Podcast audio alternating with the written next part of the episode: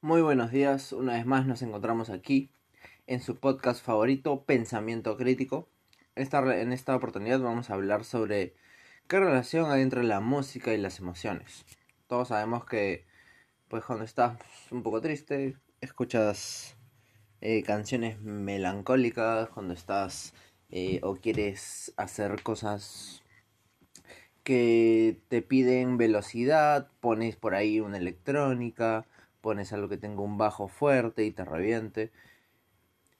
Y es así pues que dejando de lado esto, la música instrumental, cuando es utilizada correctamente, es muy directa y extremadamente exacta en describir incluso las emociones humanas más sutiles. Empezamos así con esta aclaración, con este pensamiento sobre la música instrumental. Y bueno, el sonido y la música siempre han estado ligados al ser humano, y por tanto ligados a las emociones. Ya nuestros primeros antepasados empleaban los sonidos y la música como herramienta de supervivencia y de comunicación. Crearon asociaciones que le permitían predecir situaciones de peligro y con las que desarrollaron habilidades sociales comunicándose con un lenguaje común. De hecho, y según explicó Darwin en El origen de las especies, los sonidos musicales pudieron haber sentado una de las bases para el desarrollo del lenguaje, y a la vista está que el ritmo y la cadencia de la oratoria tienen rasgos musicales. Nuestra relación con la música llega hasta tal punto que está capaz de alterar nuestro estado emocional, esto ya todos lo sabemos. Nuestro cerebro ha ido evolucionando y a lo largo del proceso ha ido incluyendo a los sonidos como pieza fundamental con la que crear patrones junto a las emociones y así decodificar nuestro entorno. Las emociones son las encargadas de convertir los sonidos que percibamos en algo comprensible. Sin ser conscientes, asociamos los sonidos que apreciamos, por sutiles que puedan ser, con las emociones.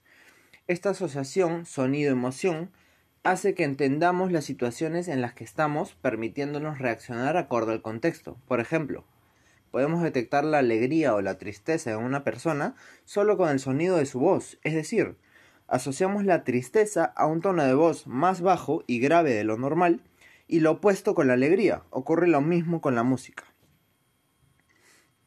Estudios neurocientíficos muestran que la música tiene la capacidad de cambiar los estados de ánimo, activando cada una de las estructuras emocionales del cerebro. Se han llevado a cabo experimentos en los que se ha modulado la actividad en prácticamente cualquier estructura emocional del cerebro gracias a las emociones estimuladas por la música. La música es capaz de despertar el núcleo de las estructuras cerebrales creadas en de nuestro universo emocional. Al escuchar música, se activan las áreas del cerebro que se encargan de la imitación y de la empatía.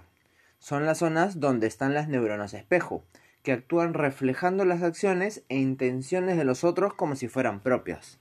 De esta forma podemos sentir el dolor de otros, su alegría, su tristeza, Quizá por esto la música es capaz de alterar nuestras emociones y crear lazos sociales, porque nos permite compartir sentimientos.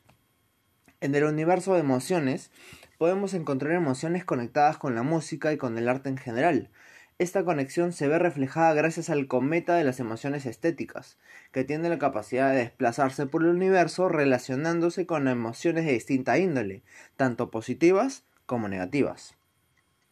Habitualmente empleamos la palabra para describir cómo, cómo nos sentimos, pero estas no son lo suficientemente eficaces para hacer que otras personas sepan exactamente qué estamos sintiendo. No existe ninguna correspondencia unívoca en el cerebro entre nuestras sensaciones y nuestros centros lingüísticos, por lo que tiene que producirse una transformación desde nuestras sensaciones al código lingüístico, que será diferente de cada uno de nosotros. Con la música es más fácil la descripción sensorial. Con ella es posible evocar sensaciones, que el receptor entienda perfectamente a qué emoción nos estamos refiriendo. Por ello, la música resulta enormemente útil y tiene aplicaciones muy prácticas. Por ejemplo, en, en, el cine la música resalta emociones y funciona como una guía que ayuda al espectador a entender mejor la escena.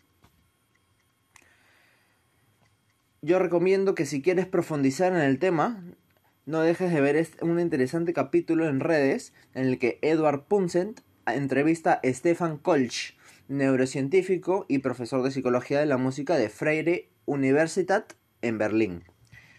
Eh, el capítulo está en YouTube y puedes encontrarlo como escribiendo esto en el buscador redes 105, dos puntos, música, emociones y neurociencia, guion neurociencia. Yo se los recomiendo, es muy bueno, es muy entretenido y entiendes muchísimo sobre las emociones, la música y la neurociencia. Hasta aquí ha sido el capítulo de hoy, espero les guste muchísimo y nos vemos en el siguiente capítulo. Un abrazo para todos y cuídense mucho.